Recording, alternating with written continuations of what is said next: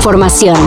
Titulares nacionales, internacionales, música, cine, deportes y ciencia en cinco minutos o menos. Cafeína se abre la puerta para que la ciudadanía pueda hacerle solicitudes a las autoridades de una manera más fácil. La Suprema Corte de Justicia determinó que éstas deben siempre responder a peticiones hechas en Twitter. Solo deben cumplirse tres requisitos.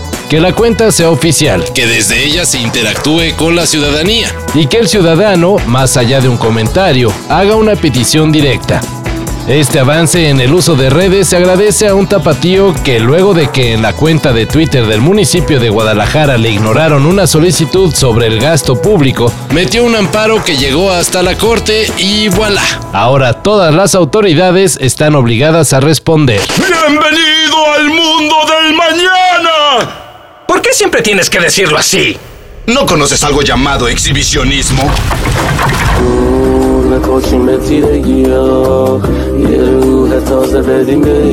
En Irán, una pareja de influencers podría pasar años en prisión por echarse un bailecito en una plaza pública. Según las autoridades iraníes, Astia Hagyagi y Amir Mohamed Ahmadi, con su baile, fomentaron la prostitución, además de perturbar la seguridad.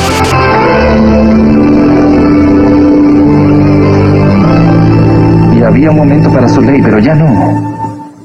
Es nuestra hora de bailar. Es eh, como, como celebraremos la vida.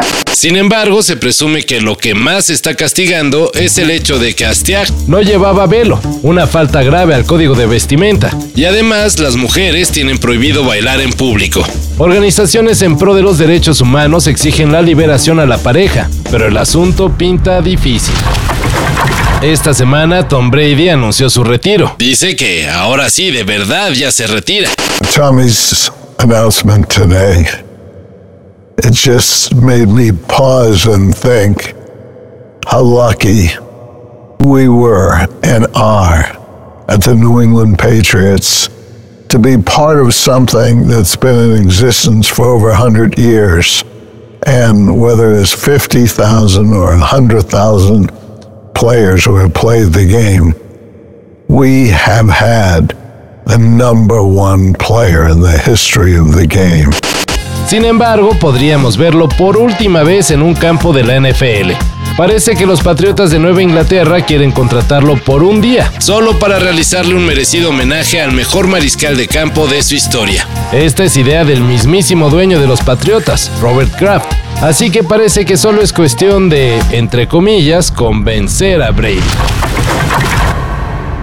Al público lema, bueno, le gusta The Crown sobre todo ahora que la trama se acerca al morboseable presente. Sin embargo, para la actriz Elena Bonham Carter, esta es una de las cosas por las que la serie no debería continuar. Me encantaron mis episodios, pero ahora es muy diferente. Cuando empezó The Crown era un drama histórico, ahora se ha estrellado contra el presente. Señaló en entrevista para The Guardian la actriz que interpretó a la princesa Margarita en las últimas temporadas. Elena Bonham Carter no es la única que ha criticado el desarrollo de The Crown. También ya lo hizo Judy Dench, quien la calificó como sensacionalismo crudo por la negativa de productores a que cada episodio tenga un aviso de que lo que se ve en pantalla es un drama ficticio.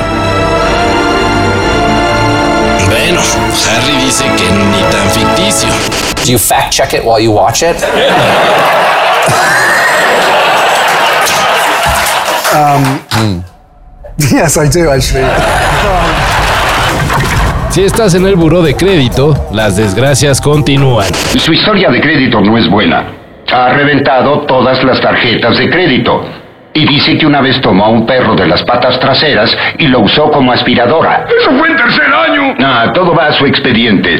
Ayer se reportó que la base de datos de la pesadilla de los deudores fue hackeada. Así que si formas parte de la larga lista de personas con negro historial crediticio, tus datos pueden estar en manos de quién sabe quién cosa que al parecer no le importa a muchos. Ojalá que borren donde dice que debo, jejejeje.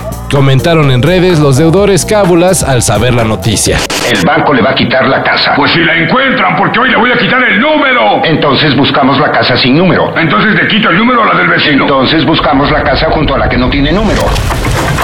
Todo esto y más de lo que necesitas saber en sopitas.com. El guion corre a cargo de Álvaro Cortés y yo soy Carlos el Santo Domínguez. Cafeína un shot de noticias para despertar. Lunes a viernes por sopitas.com y donde sea que escuches podcasts.